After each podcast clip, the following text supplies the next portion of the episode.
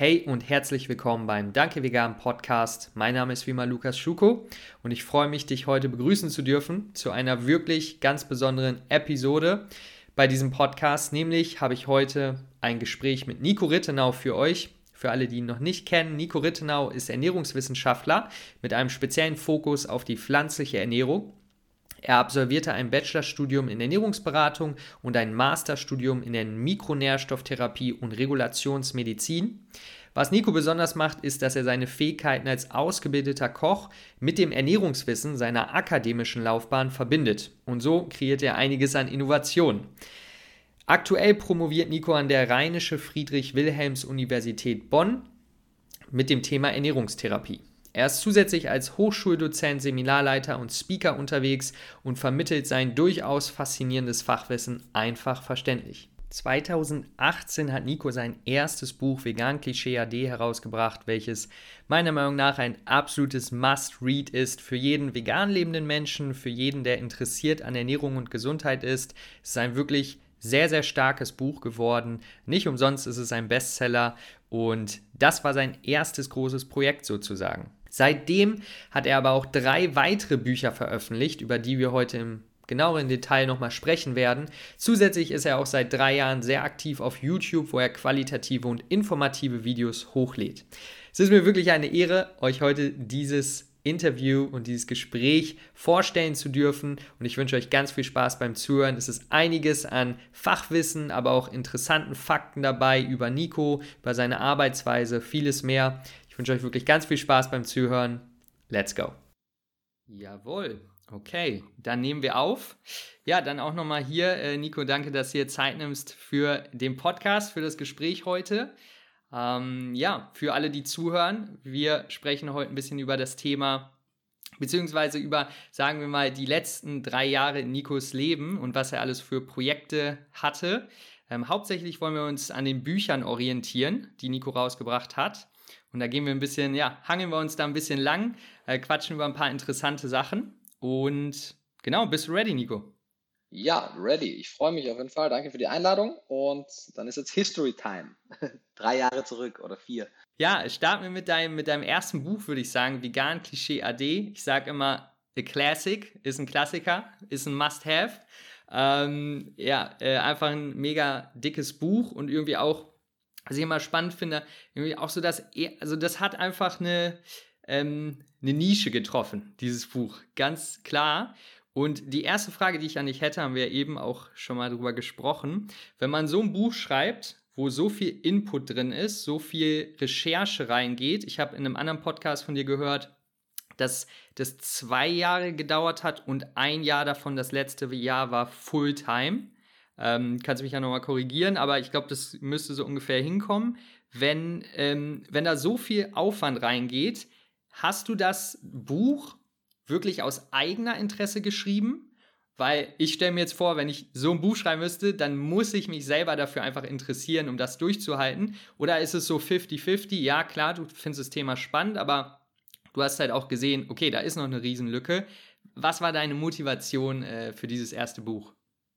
Ja, also von der Zeit her hast du es schon ganz gut getroffen. Man darf aber natürlich nicht vergessen, dass schon vor diesen zwei Jahren ich ja mein Studium gemacht habe, Quellen gesammelt habe, Primärrecherche gemacht habe. Das heißt, in dem Moment, wo ich wirklich mich entschlossen hatte, das Buch zu verfassen, habe ich nicht bei Null angefangen, sondern konnte schon auf relativ viel zurückgreifen. Das heißt, ehrlicherweise war die Entstehungszeit entsprechend noch ein bisschen länger. Und äh, das ist ein Riesending. Also die erste Version war noch ein bisschen dünner, die hatte so 450 Seiten, da kam dann noch ein Kapitel dazu im Laufe der Zeit. Aber auch das, das ist ein riesen dicker veganer Schinken. Und hätte ich das nicht aus Interesse gemacht, glaube ich, hätte ich auch nicht dieses Durchhaltevermögen gehabt. Weil das waren schon taffe, taffe Monate, vor allem das letzte Jahr. Fulltime ist auf jeden Fall nichts, was mir super leicht gefallen ist und war dann auch mit einem entsprechenden Erwartungsdruck verbunden, als ich gemerkt habe, wie groß das Interesse ist. Aber die ursprüngliche Motivation für das Buch war zu 100 Prozent, weil ich es für mich einmal niederschreiben wollte. Also ich habe Gut, in der heutigen Zeit ist das vielleicht gar nicht mehr so vorstellbar, aber als ich angefangen habe, 2000, ja, Ende 16, Anfang 17, äh, war das für mich überhaupt nicht abzusehen, dass das auch kommerziell eventuell ein Erfolg werden könnte. Also für mich war das so, okay, ich hoffe, wir können die Druckkosten einspielen, sodass der Verlag happy ist und wenn es dann noch ein paar weitere Leute lesen, cool. Aber dass sich daraus dann irgendwie auch so viele Folgeprojekte entwickeln könnten, war für mich absolut nicht abzusehen. Und das war nicht irgendwie, wo ich gesagt habe, hey, ich analysiere jetzt den Markt und gucke, was da eventuell noch voll gebraucht wird, sondern ich habe halt für mich persönlich gemerkt, ich habe mich zu dem Zeitpunkt schon so gute zweieinhalb, drei Jahre vegan ernährt und war aber noch immer voller Fragen, weil es viele Lücken noch gab. Und ich da in der Literatur, in der Primärliteratur, aber auch in der populären Literatur noch zu wenig Antworten gefunden habe und mir dann einfach auf die Suche begeben habe, um zu gucken, gibt es die Antworten überhaupt? Und wenn ja, wie sehen die aus? Und so entstand dann Vegan Klischee und ich kann mich noch ziemlich deutlich erinnern, als dann wirklich das Buch nach mehreren Verschiebungsepisoden dann endlich abgeschlossen war, habe ich eigentlich mir auch äh, geschworen, dass ich äh, sobald kein neues Buch mehr schreiben möchte, weil es einfach so anstrengend war. Aber natürlich, als dann der überraschende Erfolg kam, dachte ich mir so, naja, jetzt muss ich auch mein persönliches Wohlergehen auch so ein bisschen zurückstellen, weil ich weiß es nicht, ob so eine Gelegenheit dann noch einmal kommt, dass plötzlich alle großen Verlage in Deutschland Bücher mit mir machen wollen. Und ich habe das dann einfach als große Chance für den Veganismus erachtet, da dann wirklich auch äh, mit einer größeren Kapazität, größerem Team, größere Reichweite halt noch Folgeprojekte zu machen. Okay, das ist sehr spannend, dass du es äh, gar nicht direkt damit verbunden hast. Das ist jetzt eine riesen Marketingmöglichkeit, ähm, weil das erinnert mich richtig an dieses Konzept, was ich ganz oft höre. Ich weiß nicht, ob der zufällig der Name äh, Naval Ravikant was sagt. Das ist auf jeden Fall ein, ja, ich würde mal sagen, auch Philosoph in die Richtung. Und der sagt immer so, wenn du etwas aus Eigeninteresse machst, so einen, auf den deine auf Englisch scratch your own itch, ne? wenn du sowas machst, weil du selber diese Lösung dafür haben willst, dann wirst du halt einfach viel bessere Arbeit machen als jemand, der es aus einem reinen Marketing-Aspekt macht. Und da finde ich jetzt dich eigentlich das, das beste Beispiel dafür. Natürlich mega schwer, mega viel Aufwand. Äh, aber an sich war ja die, die Ursprungsidee, okay, ich muss da selber Antworten drauf kriegen. Und dann im Endeffekt war es jetzt auch ein mega Erfolg und Bestseller. Ähm, deswegen, das spricht ja auch ein bisschen dafür, oder? Also ich kenne den äh, werten Herrn nicht, aber ich würde dem total zustimmen. Also der hat das auf jeden Fall gut auf den Punkt gebracht. Also ich weiß, und das kann ich mit absoluter Sicherheit sagen, wenn ich jetzt an andere Projekte denken würde, ich hätte nie und nimmer so viel Zeit mit so einem ungewissen Ausgang auch investiert in irgendein anderes Projekt, wenn da nicht wahnsinnig viel Herzblut drin gesteckt hätte und ich es einfach für mich erfahren wollte. Weil wie gesagt, äh, das hat sich jetzt mittlerweile, wir kratzen knapp an den 100.000 verkauften Exemplaren, also das ist äh, für ein Sachbuch in der, in der Kategorie äh, schon sehr, sehr selten und sehr unwahrscheinlich auch. Das heißt, ich bin von, von deutlich geringeren Verkaufszahlen ausgegangen. Das heißt, dass ich da überhaupt einmal am Ende des Tages Geld rauskriegen würde, war für mich total unsicher, aber eben nicht die primäre Motivation. Umso schöner natürlich, wenn es dann auch noch an anderen äh, Ecken und Enden passt, aber es war nicht, der, nicht die, die Motivation für die Entstehung des Buches. Ganz spannend, ganz spannend. Ja, es ist auf jeden Fall ein sehr, ähm, wie soll ich sagen, ich, ich bin mir nicht hundertprozentig sicher, wie ich es beschreiben soll. Es ist auf der einen Seite sehr sachlich, auf der anderen Seite einfach so faszinierend, weil ich weiß noch ganz genau, zu dem Zeitpunkt habe ich das Buch, wo es rauskam, überall mit hingenommen, ob ich in der Arztpraxis war, im Buch, äh, im, im Zug oder sonst wo und habe einfach überall Notizen gemacht. Und ich war, jedes Mal wusste ich, okay, jetzt werde ich halt das Ganze nochmal auf eine neue, neue Art und Weise lernen, weil dieses Thema so in einem Buch verfasst gab es halt einfach noch nicht. Und ähm, ja, auch jetzt drei Jahre später würde ich sagen, ist es da noch in der Richtung einfach das beste Buch. Ähm, was waren für dich so das faszinierendste Kapitel selber für dein Research, wo du dir so dachtest, okay, da bin ich jetzt echt gespannt, was ich da rausfinde? Ja, gute Frage. Ähm, also grundsätzlich vielleicht auch vorweg noch gesagt, ich, wie ich angefangen habe, Vegan Klischee zu schreiben, also zum einen gab es dann den Titel noch nicht und zum anderen war auch das Konzept nicht so klar. Aber wie ich angefangen habe, war eigentlich mein äh, Mindset, hey, ich nehme jetzt all das, was ich in den letzten Monaten und Jahren zu dem Thema recherchiert habe und packt es in ein kompaktes Buch. Das heißt, dass meine eigene Lernkurve da auch so steil werden würde im Laufe des Buchschreibprozesses und dass es eben so viel länger dauern würde aufgrund dieser steilen Lernkurve, die ich während dem Schreibprozess noch hatte, das war mir gar nicht so klar. Das heißt, aus meiner Sicht das äh, spannendste Kapitel im Buch selbst ist äh, das Soja-Kapitel. Es ist aber tatsächlich das Kapitel, wo ich jetzt am wenigsten Neues gelernt habe, weil das grundsätzlich auf meiner Bachelor-Thesis aufbaut. Also ich habe schon im Rahmen meines Bachelorstudiums meine Masterarbeit zum Thema äh, Soja-Isoflavone und die Entstehung von Mammakarzinomen, also vom Brustkrebs, äh, geschrieben und entsprechend war dann mehr so viel Neues dabei. Aber zum Beispiel ein äh, im Soja-Kapitel befindliches Thema, da bin ich mir tatsächlich so ein bisschen fast schon wie ein Detektiv vorgekommen, weil es gibt äh, diese Studien, die auch von einigen Vegan-Gegnern immer wieder herangezogen werden zum Thema äh, Sojaprodukte begünstigen Alzheimer. Auf den ersten Blick einmal sehr kontraintuitiv, was ich denken würde, wie sollen die Isoflavone oder andere Bestandteile der Sojabohne denn irgendeinen Effekt auf die kognitiven Fähigkeiten haben. Aber gut, dann guckt man sich die Studien dazu an und dann gibt es tatsächlich da zwei Untersuchungen, die genau das ergeben haben. Und dann geht man einmal rein in die Studie, guckt sich an, was wurde denn untersucht, was für Parameter wurden denn wirklich gemessen. Und da war es dann wirklich so über fünf Ecken, kam mir dann über ganz viele Reviews zu diesem Artikel und weiteres halt auf die Primärquellen, dass es aller Wahrscheinlichkeit nach eher so ist, dass in diesen speziellen Gebieten, weil in anderen Gebieten fand man in Studien solche Zusammenhänge gar nicht, dass es eher, ähm, weiß nicht, wie man es im Deutschen ausspricht, ist das Formaldehyd oder Formaldehyd? Weißt du, wie man es in Deutsch ausspricht? Ähm, nee. Auf jeden Fall ein Stoff, der mit äh, Cognitive Decline, also mit schlechteren äh, kognitiven Fähigkeiten in Verbindung steht, auch schon anderen äh, Experimenten. Und dass es hier sozusagen einfach nur Verunreinigungen waren, weil man nämlich, wie man dann Tofu-Proben aus der Gegend in späteren Untersuchungen äh, genommen hatte, genau diese Verunreinigungen gefunden hat und deswegen auch in anderen äh, Tofu-Proben und auch in anderen Studien mit diesen Tofu-Proben das nicht hatte. Also das war so der, der, der extremste Detective-Fall, wo es wirklich darum ging zu gucken, so äh, die Studie selbst gibt nicht genug Informationen, aber kommt eben zu Rückschlüssen, die total kontraintuitiv sind. Was was könnte denn da noch außen vor gelassen worden sein und so weiter. Also das ähm, war für mich persönlich ziemlich spannend. Ansonsten fand ich es biochemisch halt wahnsinnig faszinierend, äh, über B12 äh, mehr zu erfahren. Das ist ja auch das äh, mit, ich glaube, mit, mit relativ großem Abstand das umfangreichste Kapitel. Das hat was sind weit über 40 Seiten, nur zu einem Vitamin. Und da den Stoffwechselprozess zu verstehen, vom entweder B12 im Fleisch oder im Supplement bis hin zum B12 in der Zelle, das ist ein wahnsinnig komplexer Stoffwechselweg und da habe ich auch nochmal ganz andere Wertschätzung für unseren Körper entwickelt, weil man gedacht habe, so A, wie krass ist das, was kann unser Körper? Und B, wie krass sind denn die Wissenschaftler, die das irgendwann einmal rausgefunden haben, wie das mit den verschiedensten Transportsystemen und Enzymen und so weiter funktioniert, ähm, hat mir auf jeden Fall auch nochmal ganz klar deutlich gezeigt, wie wenig selbst ich als äh, mittlerweile ja auch Doktorand in Ernährungswissenschaften eigentlich über das Thema weiß. Also selbst bei mir gibt es noch so viele Kapitel und so viele Themen in dem Fachbereich, die mir einfach noch unerschlossen sind. Und von daher habe ich einfach großen Respekt für all die Wissenschaftlerinnen und Wissenschaftler äh, bekommen. Und ansonsten habe ich auf jeden Fall in, in, jedem Kapitel was, was Neues gelernt. Also jeder der Nährstoffe war für mich auch ein Learning. Und ich habe dann auch versucht, die, die Kapitel halt auch so zu schreiben, dass am Ende auch immer so ein kleiner Aha-Moment kommt. Man, Nährstoffe sind jetzt eigentlich per se nicht das Allerspannendste auf der Welt, äh, wenn man jetzt über Zink, Eisen, Jod, Selen etc. schreibt. Aber ich habe halt versucht,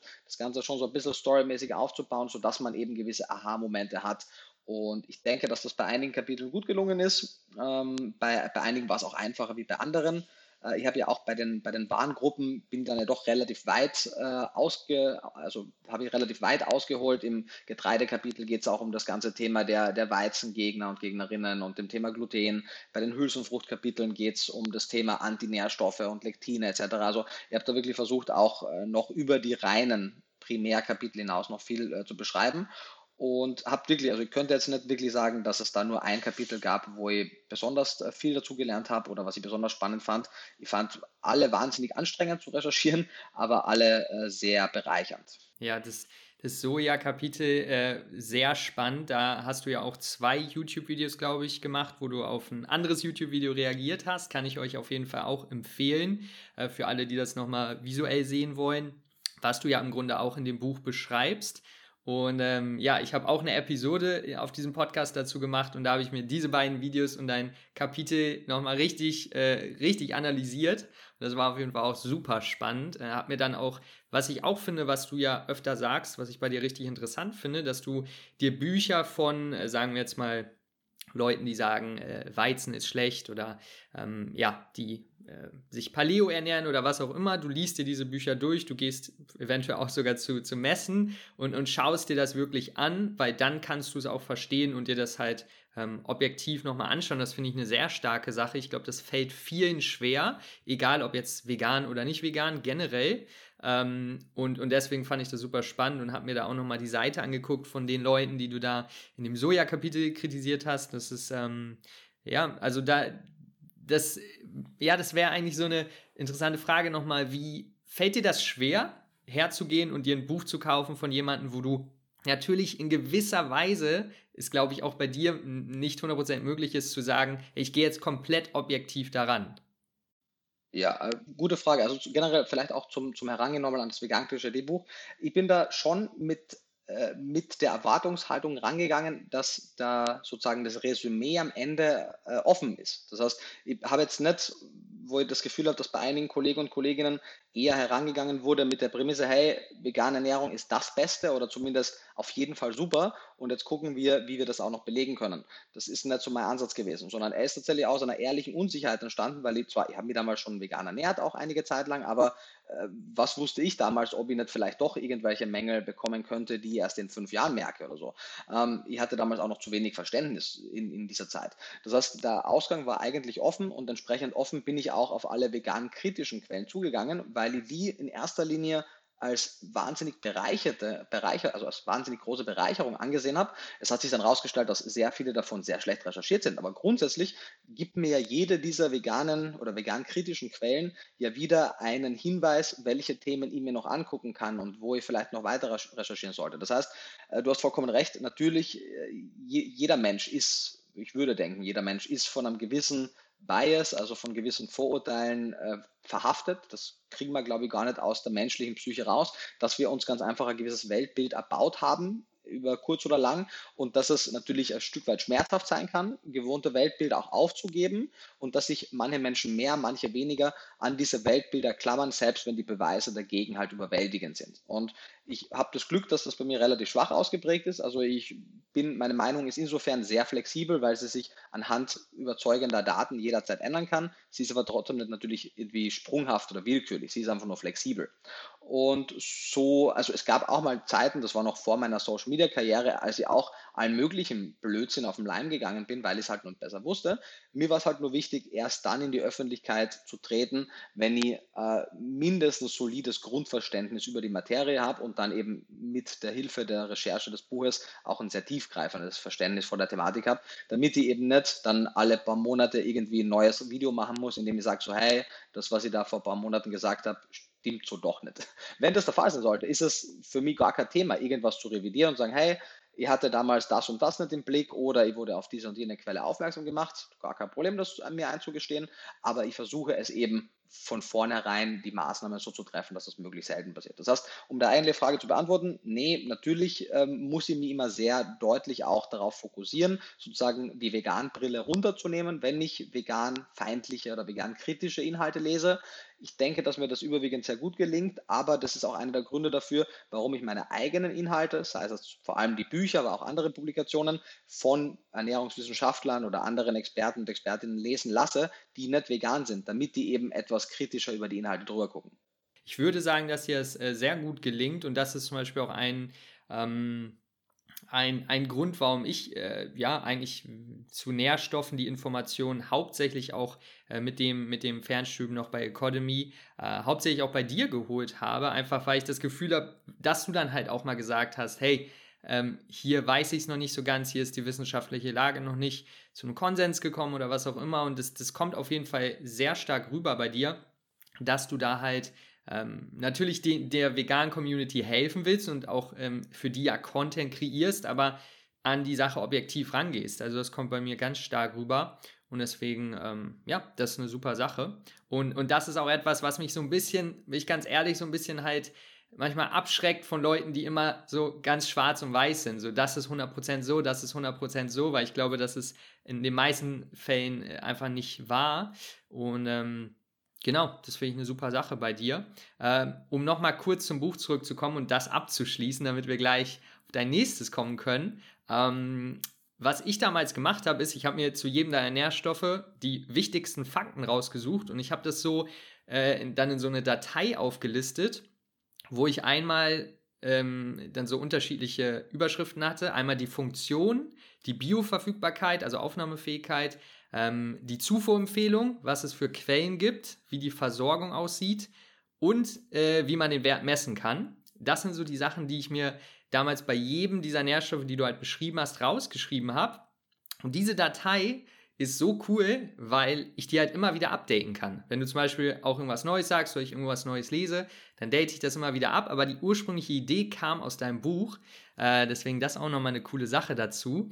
Und das bringt mich auch direkt zu dem, zu dem nächsten Thema, und zwar Multinährstoffpräparate.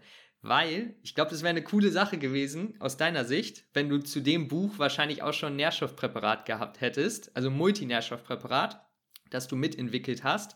Heute hast du, wenn ich es richtig gesehen habe, äh, mit drei unterschiedlichen Firmen Multinährstoffpräparate entwickelt.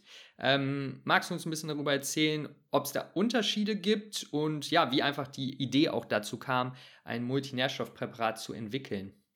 Ja, sehr gerne, auf jeden Fall. Also während der Recherche war für mich eine Sache relativ schnell deutlich. Und zwar, man kann, wenn man sehr genau einige Grundregeln beachtet, sich auch frei von jeglichen Nahrungsergänzungsmitteln vegan ernähren. Selbst das kritische Thema B12 würde über gewisse Algen, die zwar nicht optimal erforscht sind, aber ausreichend, um gewisse Aussagen zu treffen, funktionieren. Aber, großes Aber, es wäre unnötig kompliziert und man könnte eigentlich sämtliche Stolpersteine der veganen Ernährungsweise, und da gibt es durchaus eine Handvoll, komplett einfach umgehen, wenn man einfach ein gut zusammengestelltes veganes Multinährstoffpräparat einnimmt. Und das ist auch der Konsens vieler Fachgesellschaften, dass gerade in restriktiven Ernährungsweisen, wozu ja auch eine vegane Ernährung zählt, weil sie ja sämtliche tierische Produkte reduziert bzw. restriktiert, komplett rausnimmt, ähm, natürlich die, die Nährstoffversorgung etwas besser im Auge behalten werden sollte.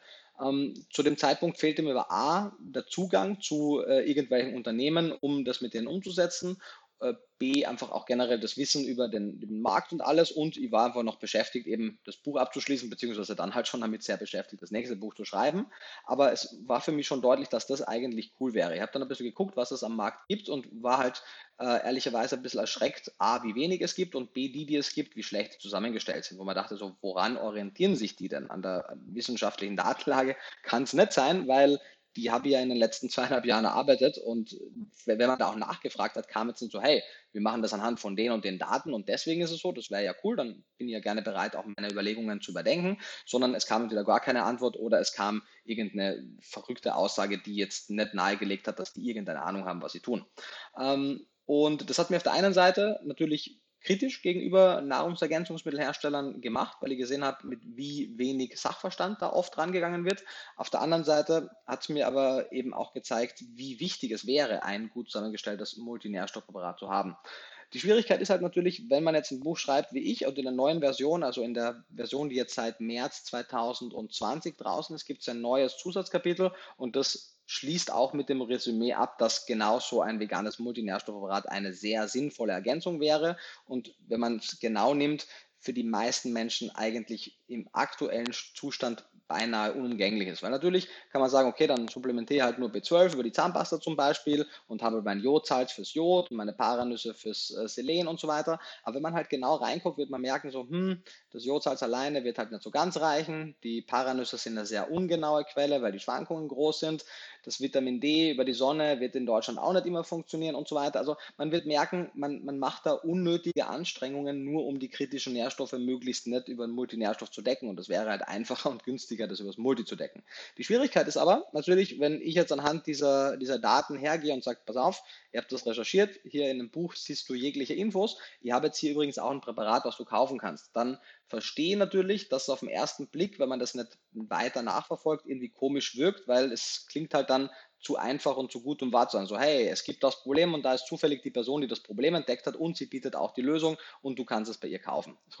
Ähm, sehr oft werden ja künstlich Probleme geschaffen, um damit Produkte zu verkaufen. Und weil Leute zu Recht auch kritisch gegenüber solchen Angeboten sind, war es mich relativ schnell klar, dass ich jetzt keine Supplement-Firma gründen werde, um solche Multinährstoffe zu verkaufen, einfach um mir selber meine Objektivität auf das Thema zu bewahren, um Interessenskonflikte auf ein möglichstes Minimum zu reduzieren und einfach frei weiterhin in, in, in, meinen, in meinen anderen Projekten zu sein. Und deswegen habe ich dann im Rahmen meines äh, Masterstudiums, also das Buch Vegan Klischee kam ja im äh, September 2018 raus und dann im Oktober danach habe ich mein Masterstudium begonnen. Das heißt, zu dem Zeitpunkt, wie es dann um die Konzeption des Multis ging, war ich dann auch schon bei der Hälfte des Masters und hatte die Gelegenheit, im Rahmen einer Vorarbeit zur Masterarbeit eben ein sehr ausführliches Dokument zu verfassen, was die einzelnen Parameter des Multinährstoffs angeht. Und das hat die dann erarbeitet, das hatte dann, ich weiß es nicht, 50 Seiten oder so um den Dreh herum. Und die haben mir dann dazu entschieden, das einfach öffentlich zur Verfügung zu stellen und jeglicher Firma, die das möchte, als Grundlage kostenlos anzubieten, sodass in meiner Vorstellung damals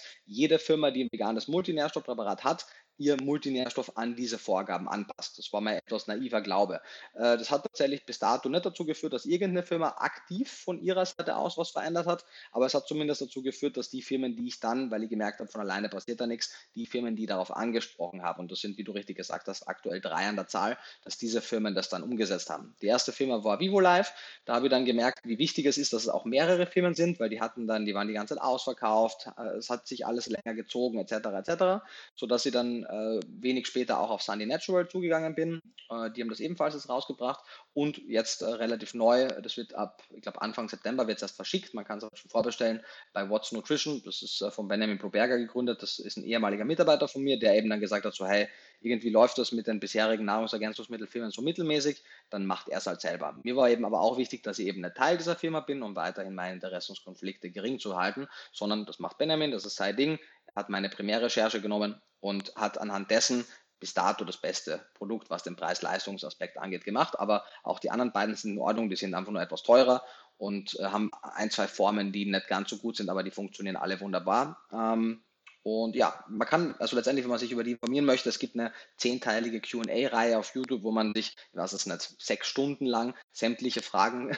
anhören kann. Es gibt zu jedem der Multinährstoffe ein, ein Dutzend Seiten umfassendes kostenloses E-Book. Also ich habe halt versucht, dieses kontroverse Thema Nahrungsergänzungsmittel auf die möglichst objektive Ebene zu holen, sodass man sich da einfach alles durchlesen kann und entscheiden kann, so hey, anhand der Fakten ist das ein No-Brainer und da ist ein Produkt, was all das erfüllt, cool, dann kaufe ich das oder auch nicht. Mir grundsätzlich ja wurscht, weil ich ja per se jetzt nicht äh, irgendwie an Multis beteiligt bin, sondern es gibt natürlich Affiliate-Links, aber die kann man nutzen oder kann man nicht nutzen, wenn man mich unterstützen möchte. Aber ob das jetzt jemand kauft oder nicht kauft, ist mir am Ende des Tages ziemlich egal.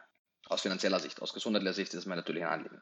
Genau, sonst hättest du es, ja. ja nicht rausgebracht, klar. Genau. Ja, es ist eine super Sache. Ist, ähm, das Einzige, was man, glaube ich, dazu noch supplementieren könnte, wäre halt ein Eigenöl. Ne? Das mache ich zum Beispiel. Genau, das steht auch so in den E-Books drin. Das hat aber einfach damit zu tun, dass es einfach rein räumlich nicht dazu passt. Äh, der einfach zu viel vom, von, von, vom Volumen her. Plus, Deutschland hat halt die Regulatorien, dass man in das Multinährstoffpräparat nur 1000 Einheiten Vitamin D reingeben darf, was nicht die optimale Menge ist. Das heißt, das ist der einzige Punkt, wo der Multinährstoff nicht optimal dosiert ist. Das liegt aber an den Regulatorien. Deswegen, wenn man von Sunday oder von Watson das Multinährstoffpräparat nimmt, wäre es sinnvoll, ein Mikroalgenölpräparat mit etwas extra Vitamin D zu nehmen. Beim Vivo-Nährstoff, weil die eben in Großbritannien sitzen, da konnte man 3000 Einheiten reingeben. Ja, sehr guter genau. Punkt, weil genau das ist das Einzige, was ich zum Beispiel auch geändert habe, weil ich hatte meinen Vitamin D-Wert ge getestet und er war nicht ganz optimal. Ja, genau. Hast du ja auch in deinem Buch super beschrieben, wie man das anpassen kann, ähm, da man so eine kleine Rechnung machen kann und dann schauen kann, okay, wie viel sollte man jetzt nehmen, wie viele Einheiten. Und deswegen ähm, nehme ich jetzt aktuell zum Beispiel das von Sunday Natural, dein, Multinährstoffpräparat, äh, wenn ich auf Reisen bin, unterwegs bin, weil dann ist es einfach viel einfacher. Aber genau, wenn ich dann hier bin, äh, dann, dann habe ich das da und dann nehme ich gerade noch extern halt Vitamin D noch dazu. Ähm, aber generell diese Multinährstoffpräparate haben halt so diese ganzen Anfragen vereinfacht, das kannst du dir nicht vorstellen, weil im Grunde haben wir jeden Tag eine Anfrage zu muss ich Vitamin B12 nehmen, muss ich dies nehmen, muss ich das nehmen, weil wir versuchen ja auch Videos dazu zu machen, ähm, die aufklären, okay, zu allen Nährstoffen. Und dann hast du im Grunde extrem viele Fragen zu jedem einzelnen Nährstoff, muss ich den supplementieren oder nicht. mit diesem Multinährstoff kann man das einmal erklären und ähm, ja, das kommt auch super an und die Leute sind da interessiert dran, verstehen das auch und wie gesagt, wenn man sich da weiter informieren möchte, hast du dann eine kleine Netflix-Serie auf YouTube sozusagen. yeah. Kann man sich da nochmal äh, anhören, die Fragen. Okay, starke Sache. Ja, ich würde sagen, dann lass uns doch mal zum nächsten Buch gehen. Das war, korrigiere mich, wenn ich falsch liege, Februar 2020, Vegan Klischee AD, das Kochbuch. Jawohl, mit Sebastian Kopin. Äh, wie kam es überhaupt dazu? Habt ihr irgendwann gechillt und gesagt, ey, lass mal ein Buch zusammen machen? Oder wie, wie kam es dazu, dass ihr es zusammen gemacht habt? Ja, also die, die Zusage, dass äh, ich mit Sebastian ein Buch machen werde, ist tatsächlich schon älter als äh, Vegan Klischee D. Also ich kann mir noch erinnern, ich weiß nicht mal genau, welches Monat es war, aber es war im Jahr 2017 oder vielleicht sogar 16, als wir damals gemeinsam das Plant-Based Institute gegründet haben, zusammen mit anderen Kollegen und Kolleginnen. Das ist eine, eine Fortbildungseinrichtung zum Thema der pflanzlichen Ernährung, äh, wo ich aus Zeitgründen jetzt mit Ende dieses Jahres ausgestiegen bin, wo wir aber die letzten äh, Jahre mehrere Klassen begleitet haben zum sogenannten Plant-Based Chef Nutritionist, das heißt im Bereich der veganen Ernährung und Kulinarik. Und wir saßen dann tatsächlich, wie wir die Materialien vorbereitet hatten, dann einmal noch beim Essen in damaligen äh, veganen Bar in der Chaos-Theorie in Berlin. Und Sebastian hatte zu dem Zeitpunkt ja schon mehrere Bücher rausgebracht. Ich habe ihm auch erzählt, dass er gerade am ersten schreibt, dass das ein Theoriebuch wird. Und er meinte, hey, wenn du irgendwann mal ein äh, Kochbuch zu diesem Theoriebuch machen möchtest, äh, hätte ich auf jeden Fall Bock, da die Rezepte beizusteuern. Und da meine ich, alles klar gesetzt. Wenn es irgendwann ein Kochbuch zu dem Buch geben sollte, dann auf jeden Fall mit dir. Zwischenzeitlich dachte ich eben, als ich dann mit dem ersten Buch fertig war, oh mein Gott, ich mache nie wieder ein Buch, das war viel zu anstrengend. Aber es, als dann sich herauskristallisiert hat, dass es ein weiteres Buch geben wird, dass es auch ein Kochbuch geben wird, war das dann gar keine Frage, mit wem ich das mache, ähm, sondern dann war das schon klar, dass das der Sebastian sein wird. Ich habe zwar auch eine Primärausbildung im Kochbereich gemacht und bin auch ein mindestens passabler Koch, aber bin natürlich kein so ein Profi wie der Sebastian und so kam dann das Kochbuch. Ja, das Kochbuch ist aus dem Grund eine richtig coole Sache, weil es ja im Grunde 50-50 auch ist. Also 50% sind ja im Grunde auch noch wieder Ernährungswissen, wo du diesmal auch nochmal komplett neue Themen besprochen hast, die du im Vegan Klischee AD, die das Buch wahrscheinlich auch komplett gesprengt hätten, aber ähm, da hast du nochmal neue Themen aufgefasst, unter anderem ja deine zehn Ernährungstipps. Äh, dann hast du auch noch einiges halt zu, zu Fetten gemacht, ähm, Zucker und so weiter hast du besprochen. Eine Sache fand ich super spannend, äh, vielleicht können wir da kurz noch drauf eingehen. Ähm, du hast auch über die Vorteile von Olivenöl gesprochen. Ähm, das ist auch etwas, was äh, ja im Ernährungskompass von Baskast ja ganz viel, äh, ganz viel gesagt wird. Das ist ja auch ein Buch, was du, glaube ich, mal empfohlen hast im YouTube-Video. Auf jeden Fall auch ein super Buch. Ähm, und Genau, das äh, hat mich an das Thema Low Fat ähm, ge gebracht. Low Fat Ernährung. Gibt ja auch immer noch einige im veganen Bereich. Bekommen wir auch ab und zu Fragen zu, ähm, zu Low Fat Ernährung. Also vegan, klar, High Carb, viele, viele Kohlenhydrate. Ähm, das ist gesünder und passt auch eher zu veganen Ernährung. In deinen Ernährungstipps in diesem Buch hast du ja auch noch erklärt, dass die Makronährstoffverteilung äh, flexibel zu gestalten ist. Es gibt Basic-Werte, die man erreichen sollte, aber Sonst gibt es da einiges an Spielraum und es gibt nicht die eine perfekte Ernährung, Low Fat, High, High Fat, was auch immer. Ähm, warum glaubst du oder wie, wie ist es dazu gekommen, dass Leute sagen, okay, Low Fat ist besser? Hat es wirklich mit diesem Gedanken zu tun, Fett macht Fett? Ähm, ja.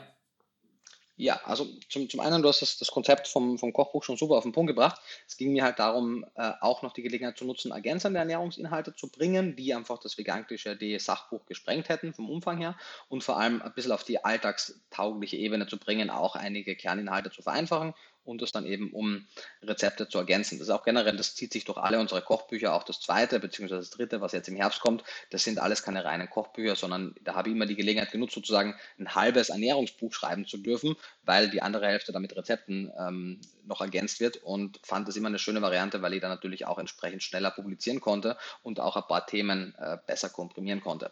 Zu der Frage aus dem Low Fat, es gibt ja, wie du richtig gesagt hast, einen Tipp, der heißt äh, Fett nicht verteufeln und da ging es mir um genau diese Fettphobie, diese Hysterie, die sich nicht nur durch die vegane Bewegung zieht, aber aufgrund von einigen relativ prominenten Vertretern der veganen Szene halt hier sehr stark verhaftet ist. Und es gab auch mal eine Zeit, wo ich das auch so gesehen hätte, aber das war eben halt bevor ich Ernährungswissenschaften studiert habe, bevor ich mich mit dem Thema wirklich auseinandergesetzt habe, weil ich es halt nicht besser wusste. Ähm, es kommt sicherlich, also die Esselstins, McDougals, Campbells dieser Welt sind ja äh, alle eher auf dem High Carb Low Fat Film. Äh, McDougall hat ja explizit gesagt, the fat you eat is the fat you wear. Ähm, und zu Recht wurden die davon international kritisiert, von jeder seriösen Stelle von, von allen Science-Bloggern. Also gibt es von Scientific America über viele weitere Blogartikel Einträge, die halt aufzeigen, dass das halt alles Blödsinn ist. Das heißt es nicht, dass die Blödsinn sind oder dass ihr ganze Arbeit Blödsinn ist, sondern das heißt halt, ne, dass sie in diesem einen Aspekt und vielleicht auch noch in ein zu anderen einfach nicht d'accord sind mit der aktuellen wissenschaftlichen Datenlage.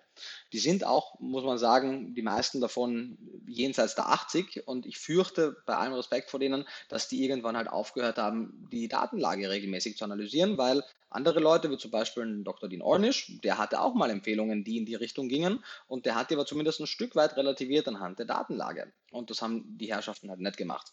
Ähm, man muss bei den Fetten einfach differenzieren und die, die gucken, was für Qualität, was für Fettsäurespektrum etc. hat das jeweilige Öl oder das jeweilige Fett und woher das kommt. Also zum einen natürlich, es gab einmal auch Ernährungsrichtlinien, zum Beispiel selbst die Deutsche Gesellschaft für Ernährung hatte in den zehn Regeln für, für gesunde Ernährung laut DGE früher mal stehen, äh, essen Sie äh, wenig Fett und fettreiche Lebensmittel. Und ich weiß nicht, wann genau die Aktualisierung stattfand. Das ist noch gar nicht so lange her. Also ich, kann, ich war schon im Ernährungsbereich tätig, als diese Aktualisierung stattgefunden hat. Und plötzlich hieß es dann anstelle diesen, dieses Tipps, hieß es, essen Sie gesunde Fette, legen Sie einen Fokus auf gesunde Fette. Das heißt, selbst in Deutschland ist das noch nicht ewig lang her, deswegen möchte ich diesen Leuten auch gar keinen Vorwurf machen, aber es trägt halt immer noch dazu bei, dass diese Kontroverse am Leben erhalten bleibt. Weil mittlerweile die Datenlage ist hier sehr deutlich.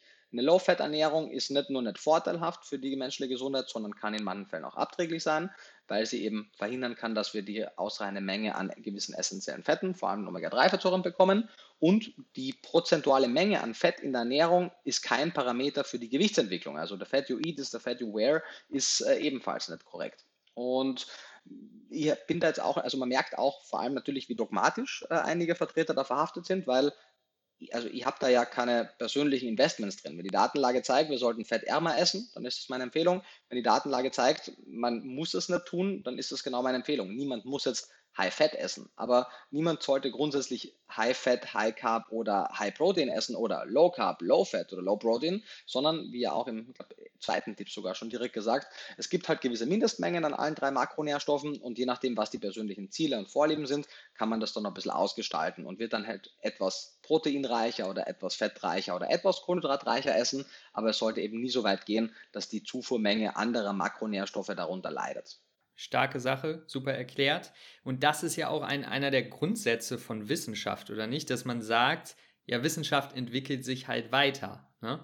Ähm, von daher ist das natürlich dann ein bisschen schade. Das äh, kann man vielleicht auch verstehen, wer weiß, wenn man, wenn man ein gewisses Alter oder eine gewisse Berühmtheit erreicht, dass man dann auch so ein bisschen bleibt in seinen Schienen. Ich weiß, ich kann es nicht nachvollziehen, ich war da noch nicht, aber ähm, ja, ist natürlich wichtig, dass man sich weiterentwickelt und da offen bleibt. Ähm, eine andere Sache, die du in dem Buch besprochen hast, ist Zeitfensteressen, beziehungsweise ja für viele auch als Intermittent Fasting bekannt ähm, oder Time Restricted Eating. So ist ja, glaube ich, die ganz korrekte Form äh, oder Definition.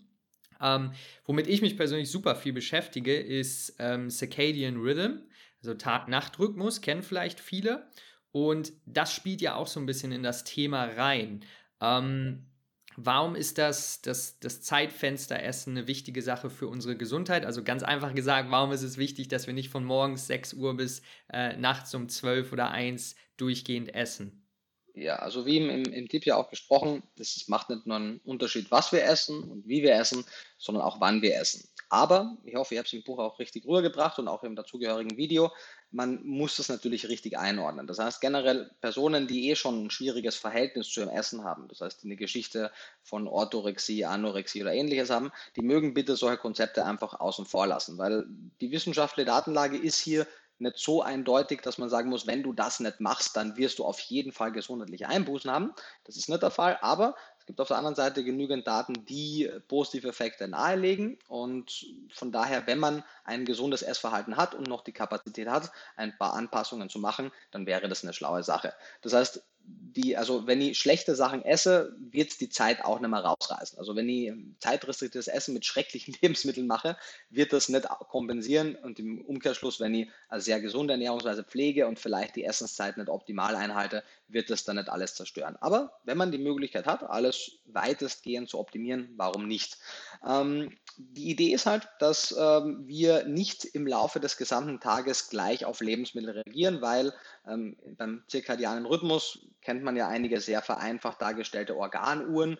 Die würde jetzt potenziell grundsätzlich nicht eins zu eins so als äh, wahr annehmen, aber sie zeigen schon einen wichtigen Faktor. Wir haben zum Beispiel nicht dieselbe Insulinsensitivität den ganzen Tag über. Soll heißen, schnell verfügbare Kohlenhydrate, zum Beispiel ein Toast mit Melade, tut uns am Abend vom Schlafengehen mehr weh als in der Früh als erste Mahlzeit wenn wir halt aufstehen. Warum? Ähm, es hat unter anderem damit zu tun natürlich, dass wir während der Nacht nicht gegessen haben, hat aber eben auch mit unserem zirkadianen Rhythmus zu tun. Und die Quintessenz des Ganzen ist eigentlich, oder sind zwei wichtige Punkte. Zum einen, wenn wir es machen können, sollten wir nicht die ganze Zeit essen, sondern sollten ein Essensfenster und dann ein großes Nicht-Essensfenster haben. Äh, der Klassiker wäre dieses 8 zu 16, also wir essen 8 Stunden lang und wir fasten 16 Stunden, beziehungsweise wir essen nicht an 16 Stunden. Ähm, man kann das aber auch mit, 14, äh, mit äh, 6 ja, genau, mit, mit oder auch mit äh, zehn Stunden Essensfenster machen und entsprechend kürzeres oder längeres äh, Nicht-Essensfenster. Das muss jetzt keine neue Religion werden, aber man darf das sich gerne als äh, ungefähren Richtwert nehmen. Und auf der anderen Seite zusätzlich die Verteilung der Mahlzeitenfrequenz. Wir wissen, und das ist vermutlich einfach evolutiv gesteuert, weil wir ja, bevor wir Kühlschränke und elektrisches Licht und Supermärkte hatten, haben wir halt gegessen, wenn die Sonne halt draußen war und wenn es dunkel war, sind wir nicht mehr dabei gewesen zu sammeln oder zu jagen. Und so hat sich etabliert, dass unser Körper im Laufe der ersten Tageshälfte etwas besser auf schnell verfügbare Kohlenhydrate reagiert als in der zweiten Tageshälfte. Das heißt, wir mögen die primär eher Frühstück, Mittagessen ähm, inkludieren und möchten dann, wenn wir im Laufe der zweiten Tageshälfte später essen, eben nicht zu spät essen und etwas fettproteinreicher essen und eben schnell verfügbare Kohlenhydrate etwas reduzieren. Das äh, kann uns, gibt es ja eine Grafik im Buch, eine ganze Reihe an gesundheitlich positiven Effekten bringen, aber erneut der wichtige Hinweis, der größte Einflussfaktor auf unsere Gesundheit ist die Auswahl der Lebensmittel. Sehr guter Disclaimer nochmal, dass man das individuell anpasst. Ähm, das habe ich zum Beispiel bei mir auch gemerkt. Acht Stunden Zeitfenster ist einfach ein bisschen schwierig. Da merke ich auch, wird mein, wird mein äh, Magen, mein Verdauungstrakt ein bisschen sensibel darauf, wenn ich einfach sehr viel auf einmal esse, weil ich zum Beispiel sportlich viel aktiv bin und dann passe ich das halt an. Also es ist wichtig, was du sagst, dass man dann natürlich individuell schaut und auf seine Situation das schaut und vor allen Dingen für Leute mit Essstörungen natürlich wichtig, ähm, ja, dass man da nicht jeden, jedem äh, Hack oder wie man es nennen will, hinterherläuft. Und ähm, ja, genau, ich finde einfach dieses, dieses, äh, dieser ganze Tag-Nacht-Rhythmus einfach eine super spannende Sache, weil ähm, ich glaube, dass es jetzt auch erst so richtig bei den Leuten ankommt, dass es halt, ja, viel das Thema natürlich auch Licht, Blaulicht oder dass man am Tag genug Sonnenlicht bekommt. Ich glaube, das sind Sachen, die ähm, einfach sehr wichtig sind für unseren Körper, weil er sich daran natürlich gewöhnt hat. Ähm, aber auch hier wieder natürlich individuell anpassen. Ja, super Sache. Genau, also ich habe auch persönlich für mich ein 10, 11 Stunden Essensfenster und eben dann 13, 14 Stunden Nicht-Essensfenster. Aus denselben Gründen, die du gerade genannt hast. Ich bin auch eher ein Proportion eher ein kleinerer Esser. Und das ist auch völlig in Ordnung. Und wenn es einmal halt gar nicht funktioniert, mein Gott, dann funktioniert es halt einmal gar nicht und dann mache ich es halt vielleicht am nächsten Tag etwas konsequenter. Und wie du richtig gesagt hast, es hat eben viel mit dem, mit dem Tagesrhythmus zu tun. Wir sehen ja in Untersuchungen, wo wirklich große Probandengruppen untersucht wurden, dass selbst wenn wir in Trials äh, die gleiche Kalorienzufuhr haben, ein und dieselbe Menge an Kalorien und auch mehr oder weniger dasselbe Makronährstoffverhältnis, in Abhängigkeit der Tageszeit andere Einflüsse auf die Gewichtsentwicklung, das Diabetesrisiko und weiteres hatte. Also da ist schon was dran. Das kam ursprünglich primär aus Tiermodellen. Das heißt, da ist nicht alles eins zu eins übertragbar, aber wie es dann die ersten Humandaten gab, war schon zu sehen, da ist schon auf jeden Fall was dran. Wie du auch gesagt hast, die Melatoninproduktion spielt hier mit rein. Ähm, die wird äh, heruntergesetzt, wenn wir zu spät essen. Das wiederum hat einen Einfluss auf unsere Schlafqualität und so weiter und so weiter. Wir haben da einfach eine ganze Kaskade an Dingen, die nicht optimal laufen, wenn wir uns komplett konträr zu diesen Vorgaben ernähren. Ja, spannendes Thema. Wollte ich nochmal deine, deine Gedanken zu wissen. Äh, haben wir das auch abgehakt. Falls, falls jemand sich da weiter informieren äh, würde, ich habe, ich kenne ein gutes Buch, das heißt der Circadian Code. Ich weiß nicht, ob du das kennst. Der heißt äh, Sachin Panda. Ähm, und ja, das ist einfach so ein ganz cooles Buch, falls sich da jemand ein bisschen intensiver genau mit diesem Thema beschäftigen möchte. Und Jawohl, ansonsten wollte ich dich noch eine Sache fragen, bevor wir zum nächsten Buch gehen. Wir haben ja noch zwei Bücher. ähm, und das ist, wenn du so viel dich mit Recherche äh, beschäftigst, auch du machst ja deinen YouTube-Channel jetzt auch schon seit zwei, drei Jahren, ähm, wenn du ja einfach konstant wirklich so qualitativen Content raushaust, sei es jetzt in Form von Büchern, Vorträgen, YouTube-Videos, äh, Podcasts, was auch immer, dann ist, glaube ich, einer der essentiellsten Dinge, dass du ja, dich fokussieren kannst und auch irgendwie eine, eine Arbeitsroutine hast, in der du gut funktionierst. Mit du meine ich jetzt einfach, dein, dein Gehirn gut funktioniert. Ähm, kannst du uns da so ein bisschen Insight geben? Muss ich auch ganz ehrlich sagen, groß, äh, große Frage aus eigener Interesse, was du so für wichtig empfindest, um dich halt zu fokussieren, um Sachen gut zu verstehen, wenn du jetzt zum Beispiel ein neues Thema lernst oder schaust, okay, wie kann ich das anderen beibringen oder beziehungsweise erklären in einem Buch?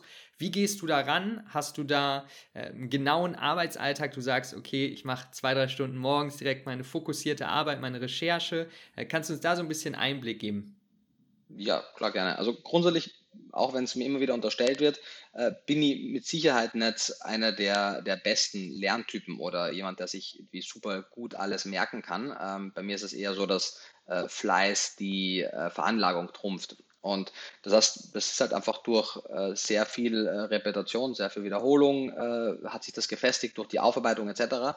Aber es ist auf jeden Fall nicht so, dass ich mir das durchlese und dann plötzlich das alles äh, intus habe. Das heißt, äh, man weiß ja, dass man leichter Dinge lernt, wenn man die in bestehendes Netz an Vorwissen einordnen kann. Und das ist eben das Angenehme, wenn man einmal ein gewisses Grundwissen zu einer Thematik hat, in meinem Fall Ernährung, dann kann man neue Informationen, die man dazu bekommt, viel besser einordnen in dieses gesamte Große und sich entsprechend auch besser merken. Und dadurch, dass ich es eben auch immer für Bücher aufbereite oder für Vorträge oder für Videos, habe ich eben noch einmal diesen zweiten Faktor, sodass ich es eben nicht nur konsumiere, sondern auch selber aufarbeite versuche dann das relativ komplexe äh, Primärwissen auch in einfache Sprache zu bringen. Das heißt zum einen mal vom Englischen ins Deutsche aus den Papers und zum anderen auch in eine möglichst alltagsgerechte Sprache mit äh, Beispielen, die vielleicht den Leuten auch helfen, dass sie sich das besser merken können oder Eselsbrücken oder ähnlichem. Und die helfen wiederum natürlich auch mir. Aber äh, da ist nicht wirklich irgendein, also immer wieder habe ich das Gefühl, dass Leute sagen, dass sie jetzt die geheime Formel gefunden hätten von Speedreading über äh, keine Ahnung, intermittierendes Schlafen, dass sie irgendwie das alles machen, äh, um, um sich möglichst viel Zeit zu sparen beim Schlafen und beim Essen, diese und jene Hacks machen. Ähm, mein wichtigster Hack ist einfach nur nicht wirklich ein Hack, sondern halt Priorisierung. Ähm, versuchen, seinen Tag nicht von allen möglichen Dingen zersprengen zu lassen, weil spätestens nach dem Erscheinen von Vegan Klischee wollte irgendwie gefühlt Gott und Welt irgendwas von mir. Ähm, und das hat am Anfang auch wahnsinnig viel meiner Zeit aufgefressen, bis ich dann irgendwann gemerkt habe, okay, wenn ich das weiter so mache, dann wird da nichts an neuem Content jemals kommen, weil ich, mir das einfach zeitlich auffrisst. Ähm, soll heißen, ich habe dann einfach Prioritäten gesetzt, habe dann ehrlicherweise auch einen sehr großen Teil meines Soziallebens einfach mal auf Eis gelegt, um halt täglich die 8, 10, 12 Stunden an wirklich reiner Arbeitszeit zu haben, wo jetzt eben Essen und Trainieren und alles andere halt schon weg ist, dass ich wirklich diese Zeit habe an effizienter Arbeitszeit, wo jetzt auch nicht meine Mails beantworte, wo ich auch keine Insta-DMs mache, sondern wirklich fokussiert arbeiten kann. Ähm, und das ist eigentlich schon das Einzige, weil, also, wenn man halt einen konstant hohen Output haben möchte und sich auch entsprechend viel Input holen möchte, dann geht das aus meiner Sicht halt nur, wenn das qualitativ hochwertig sein soll, wenn man halt an anderen Dingen, an anderen Stellen Dinge opfert. Also so äh, perfektes äh, Sozialleben und äh, entsprechend an so zeitintensiven Beruf und auch noch mega viel Freizeit und auch noch dieses und jenes. Das glaube ich ist ziemlich schwierig unter den Hut zu bringen und deswegen habe mir halt temporär, also ich habe jetzt noch zwei Buchprojekte nach dem letzten und werde dann auch etwas kürzer treten da, weil ich eben halt auch ein paar Dinge dann äh, abseits davon machen möchte. Aber halt für diese letzten drei Jahre plus jetzt vielleicht nochmal zwei Jahre haben wir halt einfach committed, das allermeiste andere aus meinem Leben zu streichen. Und das ist eigentlich der Hack. okay, das ist in irgendeiner Art beruhigend äh, zu, zu hören. Das ist im Grunde, ja, also ich bin keiner, der nach Hack sucht, aber ich war da schon sehr interessiert bei dir, einfach weil du halt diesen Output hast. Aber äh, finde ich gut, wie du es sagst. Und, und ja, das ist halt, was viele nicht sehen wahrscheinlich, dass du halt natürlich auch stark priorisierst und halt auch Sachen, zu vielen Sachen höchstwahrscheinlich Nein sagst, was, ähm, wo, wodurch ich umso mehr schätze, dass du dir hier die Zeit nimmst. Und äh, ja, das ist der Hack. Und ähm, vor allen Dingen natürlich auch Kontinuität, weil du machst das ja jetzt, wenn ich mich richtig erinnere, schon sieben bis acht Jahre in diesem Bereich ungefähr mit deinen ganzen Ausbildungen und, und dem Studium. Von daher, du bist natürlich auch schon, hast auch deine Raps, wie man sagt, äh, halt gemacht, ne? Ja, voll. Also das ist ja das Ding. Also man kennt es vor allem natürlich mit irgendwelchen Musikern und Musikerinnen, die jetzt dann über Nacht unter Anführungszeichen bekannt werden. Und dann denkt man, wow, die haben es über Nacht geschafft. Nee, meistens haben die viele Jahre Vorarbeit geleistet. Und ähnlich ist es halt bei mir auch. Die meisten Leute, glaube ich, haben mich ab Vegan Klischee oder kurz danach am Schirm gehabt. Und wie Vegan Klischee 2018 rauskam, hat die aber schon vier Jahre mein äh, Einzelunternehmen in Deutschland und habe eben seit vier Jahren äh, zuerst parallel zum Studium und dann halt äh, Fulltime an Inhalten gearbeitet, äh, Vorträge gehalten. Ich war schon, ich glaube, die vierte oder fünfte Messesaison äh, auf allen Veggie Worlds, Veginalen, auf den Bühnen. Also ich habe so meine 10.000 Stunden auf jeden Fall reingeholt und habe hab, ja, meine Hausaufgaben gemacht. Und, und das ist, glaube ich, was manchen dann ein bisschen schwerfällt mit dem Thema Vergleichen. Also, weil ich glaube, wenn jetzt jemand ähm, auf Instagram zum Beispiel irgendwie was posten will, anfangen, Sachen, Content zu machen, ist ja auch super. Also ist eine coole Sache, ja auch Sachen einfach zu erklären, so lernt man sie ja auch gut, aber ähm, dann, dann sieht man zum Beispiel jemanden wie dich und denkt sich, wow, okay, das ist krass, das ist heftig, das ist so weit entfernt von wo ich gerade bin und sieht natürlich nicht die ganze Vorarbeit, die du geleistet hast. Und das finde ich einfach eine super, super wichtige Sache zu verstehen, äh, auch für mich selber und für viele andere. Deswegen, ähm, ja, danke, dass du uns da einen Einblick gegeben hast. Sehr gerne. Und es gibt ja auch noch vielleicht das äh, letzte, was man, also was für mich, äh, ich bin jetzt nicht so ein Zitate-Typ oder so ein Glückskeks- oder Kalenderspruch-Typ, aber ähm, Bill Gates hat das gesagt und er war auch nicht der Erste, der das gesagt hat, aber ich glaube, mit dem wurde das dann auch etwas bekannter. Der sagte, es war damals auf die Technologie umgemünzt, aber man kann das eigentlich auch auf seinen persönlichen Werdegang ganz gut ummünzen. Die meisten Leute überschätzen, was sie kurzfristig leisten können und unterschätzen, was sie langfristig leisten können. Äh, viele Leute sind eben frustriert, wenn sie vielleicht sechs bis zwölf oder 24 24 Monate in eine Sache investieren und da vielleicht auch 80, 90, 100 Stunden die Woche arbeiten und sich da komplett aufarbeiten, weil sie eben möglichst schnell, möglichst viel schaffen wollen und merken dann so, hm, das ist aber weit entfernt von dem, was ich mir eigentlich erwartet habe.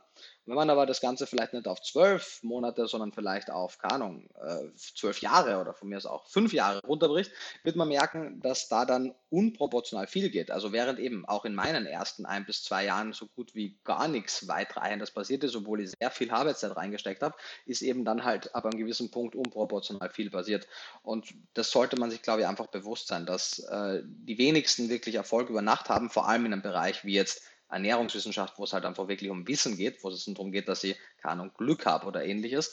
Und die Zeit sollte man sich auch selber geben und halt aus meiner Sicht, man hört das oft auf den Erfolgscoaching so, geh einfach raus und mach es. Nee, würde ich wirklich nicht sagen, weil das führt vor allem in solchen Bereichen dazu, dass du dann sehr viele Dinge wieder revidieren musst, wenn du merkst, wie viel, wie viel Unsinn du am Anfang gesagt hast. Das heißt, mein Rat wäre eigentlich, geh auf gar keinen Fall raus und mach es, sondern mach es und bleib bei dir, bis es eine Qualität hat, die so gut ist, dass nicht nur deine Freunde und Familie dir sagen, dass es gut ist, weil sie die halt nicht verletzen wollen, sondern dass Leute, die nicht mögen, dir auch sagen, dass es gut ist. Und dann kannst du rausgehen. Wow, okay, das ist wirklich ein super, super Advice. Und ähm, das ja, das hört man tatsächlich öfter von Leuten, die halt schon ein gewisses Level erreicht haben. So ein auf den, wenn ich nichts zu sagen habe, da muss ich auch nicht rausgehen und es sagen, weil dann, dann kommt auch nichts Qualitatives bei raus. Und ich glaube, auch heute in einer Zeit, wo schon so viele YouTube-Channel und was es nicht alles gibt, wenn du wirklich Qualität hast, dann merkt man das, ja. Und ähm, von daher sehr, sehr stark. Danke dir für deine, ja, äh, deine, deine Tipps da und deine Sicht. Äh, ich würde sagen, lass uns zum nächsten Buch gehen, ja, damit wir äh, die, die letzten beiden Bücher auch noch ähm, ja, einmal anschauen können. Und zwar November 2020, äh, also Start Corona war dann auf jeden Fall äh, nochmal der Hassel angesagt. Und dann kam November 2020 vegan Low Budget. Äh, richtig? November 2020? Okay. Und was ich spannend finde bei deinen Büchern, ist, dass die sich ja wirklich aneinander aufbauen und so mehr oder weniger einfach, logischerweise aber auch, die wichtigsten Themen, die jemand, der vegan wird, mit denen er sich beschäftigt, halt auffasst. Also eigentlich so richtig aufeinander aufgebaut, auch dein, dein neuestes Buch. Und vegan Low Budget, war das ein Thema, da gab es viele Anfragen oder war das wieder so eine Idee, okay, interessant, wir wollen mal sehen, was wir aus, aus so einem Low Budget Buch machen können? Äh, weder noch eigentlich. Ähm, die Idee zu dem Buch kam mir, während ich an dem äh, Veganes Unsinn geschrieben habe, was dann ja nach Low Budget rauskam. Aber ich habe eigentlich vor Vegan Low Budget an Veganes Unsinn geschrieben. Und einer der, der Mythen in Veganes Unsinn war eben ursprünglich, äh, vegane Ernährung ist so teuer und schmeckt nicht. Das war ein Kapitel, was ich dann schon komplett geschrieben habe. Das war das, was eine zweite oder dritte. Und beim Schreiben haben wir schon gedacht, so krass, das wäre eigentlich ein cooles Kochbuchthema gewesen, weil da gibt es eigentlich, weil das wurde ein unproportional langes Buchkapitel für veganes Unsinn, weil da wollten wir ja ursprünglich einmal 100 Einzelkapitel reinbringen. Jetzt haben wir 30 und sind schon viel zu weit gegangen. Und eben dieses äh, Thema vegane Ernährung schmeckt nicht in der Ursprungsversion und ist zu teuer weil schmeckt nicht, hat es dann auch ins Buch geschafft, aber vegane Ernährung ist zu teuer, war einfach viel zu, zu umfangreich für dieses Buch und dann dachte ich mir so, naja, das würde eigentlich mit den richtigen Rezepten ergänzt auch ein gutes äh, Projekt für sich abgeben und äh, ja, gesagt, getan. Ich habe dann relativ schnell auch gemerkt, dass ich mich komplett verspekuliert habe, wie lang die Produktionszeit von veganes Unsinn sein wird und habe dann im Zuge dessen so beim, was nicht, nach dem ersten Drittel oder so gesagt, okay, pass auf, wir machen da jetzt einen Cut. Die anderen Co-Autoren können natürlich gerne weiter daran schreiben, aber damit wir, weil wir es ja ursprünglich hatten, wir veganes Unsinn für den Herbst 2020 ja angekündigt. Ähm, und ich habe dann relativ bald gemerkt, das funktioniert auf jeden Fall nicht. Habe gesagt, okay, Cut, äh, ihr anderen könnt es gerne weiterschreiben, aber ich schreibe jetzt sozusagen vegan Low Budget, weil da hat die dann ja eben auch schon äh, knapp die Hälfte des Theorieinhaltes schon für das veganes Unsinn geschrieben und da habe gesagt, das exkludiere ich aus dem Sachbuch und mache dann ein eigenes Projekt raus, weil wann immer es darum geht, wenn ich Kochbücher veröffentliche, muss es ja irgendeinen Part haben für die Theorie, der auch sinnvoll ist. Also könnt, es würde auch theoretisch sich gut verkaufen, wenn jetzt keine Ahnung ein Quick and Easy vegan Kochbuch schreiben würde oder ein vier Jahreszeiten oder regional oder was auch immer, die Klassiker-Themen halt, aber was soll ich denn da zum Theorieteil beitragen. Das würde nicht so wirklich funktionieren. Mit dem Thema gab es aber etwas zum Thema versteckte Kosten, Spartipps und vieles weitere, wo man wirklich einen coolen äh, Theorieinhalt schreiben konnte und entsprechend natürlich auch mit diesen unter 5 Euro pro Tag eine coole, einen coolen Rahmen für die Rezepte hatte. Für die Rezepte hatte. Und ähm, das war letztendlich die Idee. Also da hat jetzt niemand danach gefragt. Ihr habt das auch nicht jetzt mir irgendwie ein Reißbrett zusammenkalkuliert, dass das jetzt ein toller Nachfolger wäre fürs Kochbuch.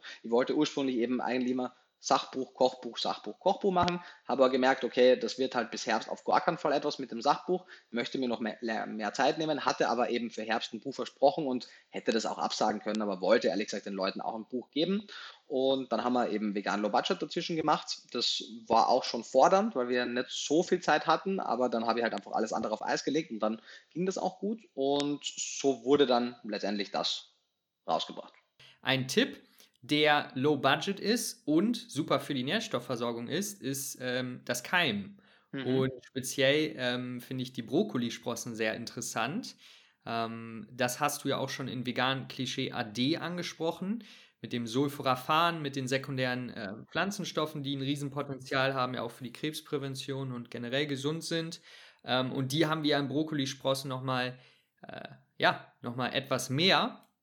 Ähm, Magst du noch mal ein bisschen über die Brokkolisprossen sprechen im, im, in der Verbindung mit Sulforaphan? Ähm, warum die ein super Potenzial haben? Also, das ist so ein Thema, da sehe ich immer, wie viel Potenzial das hat, aber ich vergesse es dann irgendwie oft zu machen. Also, das ist aus meiner Sicht so eins der nerdigsten Themen, einfach allein schon von den ganzen Fachbegriffen her aber zeigt halt, wie auf der anderen Seite praxistauglich halt Ernährungswissenschaft auch sein kann. Also sei es jetzt Brokkoli-Sprossen oder auch ganzer Brokkoli oder auch alle anderen Kreuzblüter, da haben wir halt diesen interessanten Fakt, dass die Stoffe, die wir aus den äh, vor allem primär Laborstudien ursprünglich kannten, äh, eigentlich gar nicht im Brokkoli selbst drin sind. Also du hast es ja schon angesprochen, das sogenannte Sulforaphan oder auch andere sogenannte Isothiocyanate, ITCs abgekürzt. Das ist eine Gruppe von Stoffen, die sind äh, bioaktiv und die wirken unter anderem antikanzerogen, antioxidativ und auch vieles weitere.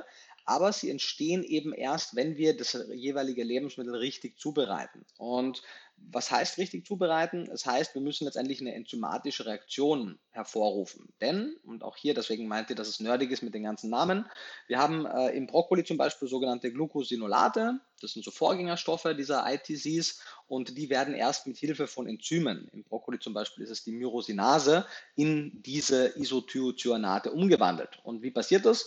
Passiert ganz einfach, wenn wir diesen Kreuzblütler anschneiden. Wenn wir ihn also einfach als Fraßfeind anknabbern oder in der Küche einfach zerschneiden. Und dann kommen die Enzyme mit diesen Vorgängerstoffen in Kontakt und innerhalb von so 15, 20, 25 Minuten bilden sich dann diese Stoffe. Und das Problem ist, wenn wir den Brokkoli einfach nehmen, schneiden und ins kochende Wasser werfen, dann werden diese Enzyme deaktiviert. Und dann gibt es halt drei Tipps, die ich vorgeschlagen habe, wie man das optimal zubereiten kann.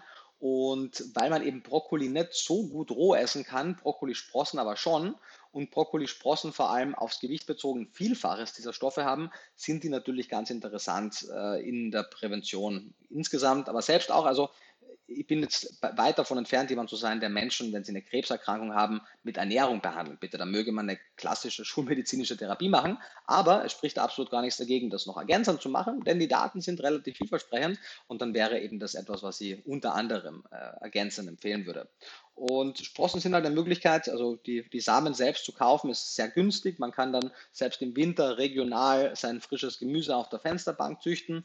Und vor allem auch bei Kindern hilft es aus meiner Sicht, dass man die Kinder so ein bisschen in das Thema der Ernährung mit reinbringt, weil dann können die sehen, wie die Sprossen wachsen, wie das Ganze gedeiht. Also es ist einfach ja, erdet mich auch ehrlich gesagt ein bisschen so sowas zu sehen, weil ich habe jetzt nicht die Möglichkeit, mir die ganze Zeit mein Hochbeet mit Pflanzen anzubauen, um da ein bisschen mehr Kontakt in meiner Nahrung zu haben.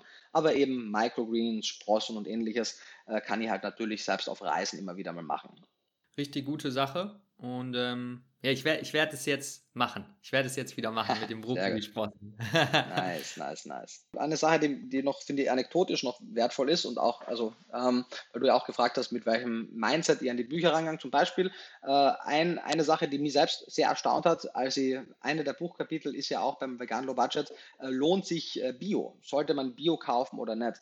Und in der, in der ersten Version des Buches starteten wir das Buch noch mit dem Disclaimer, hey, ich und Sebastian, wir kaufen alles in Bio, aber die Frage ist, ist das denn wirklich unbedingt für alle sinnvoll, beziehungsweise wann ist es sinnvoll oder wann nicht? In der neuen Auflage, die jetzt rauskam, steht beim Sebastian immer noch dasselbe drin. Äh, bei mir steht es aber nicht mehr drin, weil ich habe tatsächlich aufgehört, alles im Bio zu kaufen, nachdem ich mich mit der Datenlage beschäftigt habe. Also das ist ein gutes Beispiel, wie ich tatsächlich selbst nach den, ich weiß es nicht, äh, fünf Jahren äh, Ernährung, mit denen ich mich da wirklich auf akademischem Niveau beschäftigt habe, einfach bis dato nie Zeit hatte, wirklich das Thema der verschiedenen Anbaumethoden mir äh, anzugucken im Detail und einfach diesem dem allgemeinen Glauben auch ein Stück weit äh, angehaftet war, so, ja, Bio ist potenziell immer die bessere Variante, ist ja auch doppelt so teuer meistens oder zumindest ein Drittel teurer ähm, und ist besser für die Umwelt, besser für die Gesundheit und so weiter. Und wenn man sich die Daten dazu anguckt, ist das nicht unbedingt der Fall. Das heißt nicht, dass ich per se jetzt ein Bio-Gegner bin, aber ich sehe das halt deutlich differenzierter und würde halt nimmer so weit gehen zu sagen, dass ich per se meine Lebensmittel in Bio-Qualität kaufe. Also das ist eins von den Learnings, äh, die mir auch nochmal gezeigt haben, dass selbst mir das noch passiert, dass ich manchmal mich noch nicht so intensiv mit Themen beschäftigt habe, bevor ich sie eben in Buchform zum Beispiel aufarbeite und dass die Welt sehr oft deutlich komplexer ist, als man glaubt. Sehr guter Satz, um das Thema abzurunden. Ähm, es ist deutlich komplexer, als man glaubt. Ja, und deswegen umso cooler, wenn man Sachen einfach erklären kann und sie umsetzbar machen kann für die Leute. Und äh, das versuchst du auch mit deinem letzten Buch, was du ja mit Ed Winters bei YouTube Earthling Ed und Patrick Schönfeld bei YouTube der Artgenosse zusammengeschrieben hast. Hast ja auch schon gesagt, da ist richtig viel, äh, das ist deutlich länger oder größer geworden, als ihr eigentlich geplant habt. Ich habe das ja auch hier gerade neben mir liegen und sehe, das ist fast genauso dick wie Vegan Klischee AD. Ähm, und deswegen gibt es da natürlich auch noch einiges an Input. Das Buch fokussiert sich aber hauptsächlich darauf, um den, ja, ich würde jetzt einfach mal sagen, ähm, psychologischen und sozialen Aspekt der veganen Ernährung, der mitkommt, wenn du halt rausgehst ins Leben und sagst, mehr oder weniger, ich bin vegan, wirst du konfrontiert hast du Gespräche und, und da soll dieses Buch wirklich helfen und tut es auch.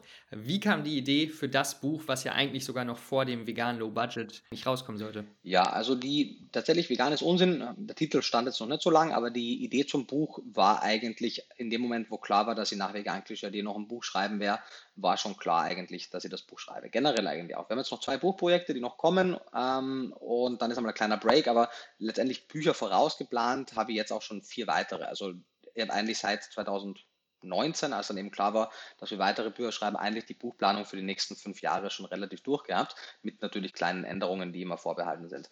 Ähm, weil für mich war klar, vegan äh, Klischee D hat das äh, Wie der veganen Ernährung ganz gut erklärt. Also wenn man das gelesen hat, wenn man die 500 Seiten durchgearbeitet hat, denke ich, weiß man zumindest einmal die Grundpfeiler der gesunden Ernährung und weiß, wie man sich gesund vegan ernähren kann, wie man die Nährstoffe decken kann und was es darauf, äh, was dabei zu beachten gibt.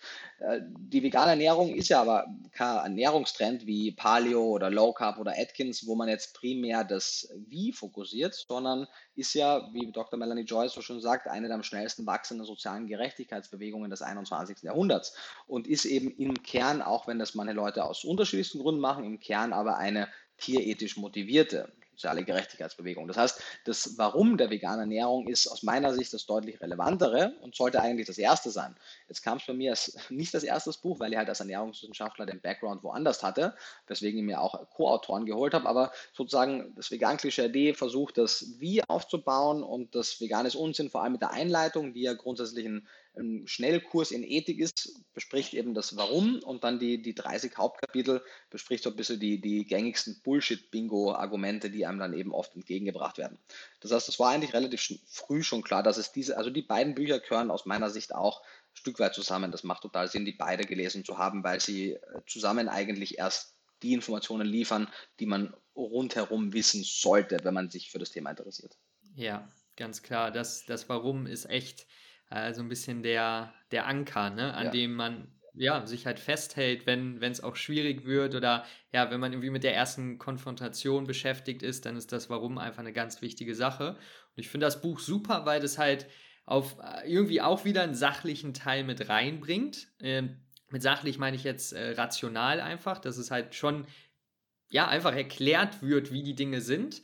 Ähm, und ich finde es aber tatsächlich auch auf eine andere Art und Weise genauso komplex wie Vegan Klischee AD. Weil, wenn man mit den Themen teilweise sich noch nicht so beschäftigt hat, dann findet ja auch ein Umdenken statt. Und teilweise ist ein Umdenken, habe ich gemerkt, schwieriger als was Neues sich einfach anzueignen, wo man noch keine vorgefertigte äh, Einstellung zu hat. Deswegen, ich finde es ein sehr wichtiges Buch und ähm, vielen gibt es auch direkte Tools, die sie in den Alltag umsetzen können. Ne? Also ich weiß nicht, ob das so ein bisschen auch der Hintergedanke war, okay, äh, es soll sachliche Gespräche geben, aber es gibt den Leuten halt auch so wirkliche ja, Tools, oder? Genau, also es sollte wirklich als, als, als ein Gesprächsleitfaden sein. Ähm, das war so ein bisschen das Konzept, weil veganische Idee ist ja primär ernährungswissenschaftlich. Klar, das deckt auch falsche Vorurteile auf, aber deswegen sind auch die Kapitel in Veganes Unsinn so strukturiert, wie sie sind. Da hast du wirklich die jeweilige Bullshit-Bingo-Aussage und dann besprechen wir in aller Ausführlichkeit, warum das Ganze so nicht valide ist. Und am Ende schließt er jedes Kapitel noch mit so einer vergleichenden Tabelle ab, wie auch vegan Klischee, wo nochmal kurz und knapp die wichtigsten Kernargumente gebracht werden. Also aus meiner Sicht ähm, ist ja oft so auch bei den Musikern, dass oft deren erstes Album dann so als deren Klassiker gesehen wird. Ich glaube, so ist es, wie du es ja auch gesagt hast, bei, bei vielen Leuten auch in Bezug auf vegan Klischee so. Äh, wenn ich mir aber entscheiden müsste, was äh, mein bis dato wichtigstes Buch ist, dann würde ich mit deutlichem Abstand veganes Unsinn nennen. Ja, super. Da haben wir, haben wir uns mal einmal deine vier bisherigen Bücher angeschaut. Ähm, ja, alles, äh, oder was heißt alles? Da könnte man unendlich drüber sprechen über die Bücher, aber die aus meiner Sicht auch wichtigen und äh, interessanten Themen mal angesprochen. Ich würde sagen, wir kommen auch langsam zum Ende. Du hast jetzt hier eine Stunde, eine Stunde haben wir jetzt gesprochen. Wie gesagt, danke dir nochmal vielmals für deine Zeit. Ähm, magst du den Leuten nochmal sagen, was du vielleicht für aktuelle Projekte hast, was dir ja am meisten am Herzen liegt, wo die Leute mal nachschauen? Du hast wöchentlich YouTube-Videos, aber genau, am besten sagst du einfach nochmal den Leuten, was so aktuell bei dir geht. Ja, sehr gerne. Wie du gesagt hast, äh, jede Woche Mittwoch 16 Uhr kommt ein neues YouTube-Video zu diversen ernährungsrelevanten Themen. Jetzt gerade machen wir relativ viele Videos zu den einzelnen Aspekten von veganes Unsinn, machen aber weiterhin Reaktionsvideos und anderes. Und äh, abseits davon bin ich weiterhin ungebrochen am Buchschreiben. Es kommt jetzt, ähm, ich denke mal, im November 2021 kommt mein äh, fünftes Buch raus, äh, Vegane Ernährung für Einsteiger, auch mit Sebastian Kubin gemeinsam. Das ist unser drittes gemeinsames Kochbuch und ist, wie der Name schon suggeriert, ein Einsteigerbuch. Das heißt, es versucht, die Quintessenz aller bisherigen Veröffentlichungen noch einmal etwas zugänglicher aufzubereiten. Die Rezepte sind noch etwas alltagstauglicher, noch etwas einfacher. Die Informationen auch mit dem geschichtlichen äh, Hintergrund zur veganen Ernährung auch, denke ich, für, für Einsteiger nochmal wichtiger und ist hat, glaube ich, den, das, ja, das Potenzial äh, für sehr viele Leute deutlich äh, den Einstieg zu erleichtern, weil es eben nicht nur äh, die Informationen bietet, sondern das Ganze auch so leicht aufbereitet, dass es zugänglicher ist. Und wir machen auch einen kostenlosen Online-Kurs dazu. Das heißt, da muss man sich nicht anmelden, da muss man nichts bezahlen, gar nichts, sondern kann einfach dann sich den angucken. Da haben wir eine ganze Reihe an Videos vorbereitet, die eben die Inhalte noch einmal multimedial aufbereiten. So ein bisschen wie diese Einsteigerkurse, die man auch von diversen veganen Orgas kennt aber eben halt nicht mehr per E-Mail, wie man das äh, früher getan hat, sondern einfach auf einer Plattform. Ähm, da freue ich mich schon sehr darauf, das wird, glaube ich, sehr cool werden. Und dann kommt im Frühjahr 2022, ich denke mal so April oder Mai, kommt dann gemeinsam mit zwei Co-Autorinnen, kommt äh, vegane Ernährung in der Schwangerschaft, Stillzeit und Beikost. Das wird äh, vegan von Anfang an heißen. Ähm, und ja, beschäftigt sich eben mit den davor genannten Lebensphasen und zeigt da nochmal, was die wissenschaftliche Datenlage zu diesen oft kontroversen Lebensphasen sagt oder zu diesen kritischen Lebensphasen. Und dann ist einmal Buchpause, äh, weil ich mich auf meine Doktorarbeit äh, konzentriere und auf ein paar andere Projekte und ähm, ja, einfach dann auch einmal ein bisschen eine Verschnaufpause brauche. Äh, aber es wird auf jeden Fall noch weitere Bücher geben, aber eben mit etwas Abstand dann. Und abseits davon du letztendlich, wenn Covid vorbei ist oder zumindest einmal eine Herdenimmunität herrscht und die Veranstaltungen wieder stattfinden dürfen, dann bin ich wie gewohnt wieder auf den äh, gängigen Veranstaltungen Veggie World, Veginale, Veggie Frei von Veganes Sommerfest, Vegan Mania, Vegan Planet, wie sie alle heißen und freue mich sehr darauf, dann wieder Vorträge halten zu können und mit den Leuten wieder in Kontakt zu treten. Ähm, und wir haben noch, das, der Rest ist leider noch nicht so spruchreif, weil es noch gar nicht klar ist, aber wir haben auf jeden Fall ein paar sehr interessante Anfragen bekommen für Podcast, TV und weiteres, die eben noch in der Schwebe sind, ob da alles so realisiert wird. Aber wenn das so äh, realisiert werden kann, dann glaube ich, kommen dann auch sehr coole Projekte. Und abseits davon kann man, denke ich, das meiste über Instagram verfolgen, was so ansteht. Ich weiß es aber noch gar nicht, was jetzt alles noch ansteht, aber jetzt einmal Bücher fertigstellen. Wow, okay, einiges zu tun, einiges zu tun. Auch spannend, dass die Bücher bei dir so viel Arbeit einnehmen, wo du ja am Anfang noch gesagt hast, auch wie viel Energie die kosten und wie mhm. aufwendig das ist. Ich glaube, das wissen alle dann umso mehr zu schätzen, äh, dass du dann im Grunde noch die nächsten gefühlt 20 Bücher planst äh, und da halt auch deine Zeit reinsteckst. Von daher krasse Sache. Ähm, wirklich viel, was du ja da machst. Einfach inspirierend auch für mich, muss ich ganz ehrlich sagen. Und ja, checkt Nico auf jeden Fall ab. Äh, die meisten von euch kennen ihn wahrscheinlich schon, aber falls nicht, habt ihr jetzt ein paar Quellen, wo ihr auch nachgucken könnt, YouTube und Instagram, ähm, die im Internet am meisten geteilt sind und ja, häufigsten einfach. Und in diesem Sinne, ja, danke ich dir nochmal vielmals und würde sagen, wir sagen ciao, ciao, bis zum nächsten Mal. Ich danke dir, Lukas. Danke für die Einladung. Danke auch für die Sachen, die du machst. Finde ich sehr, sehr cool, was du an Informationen bereitstellst für die Leute und bin sehr gespannt auf die zukünftigen Podcast-Folgen von dir und verfolge das auf jeden Fall. Dir auch alles Gute.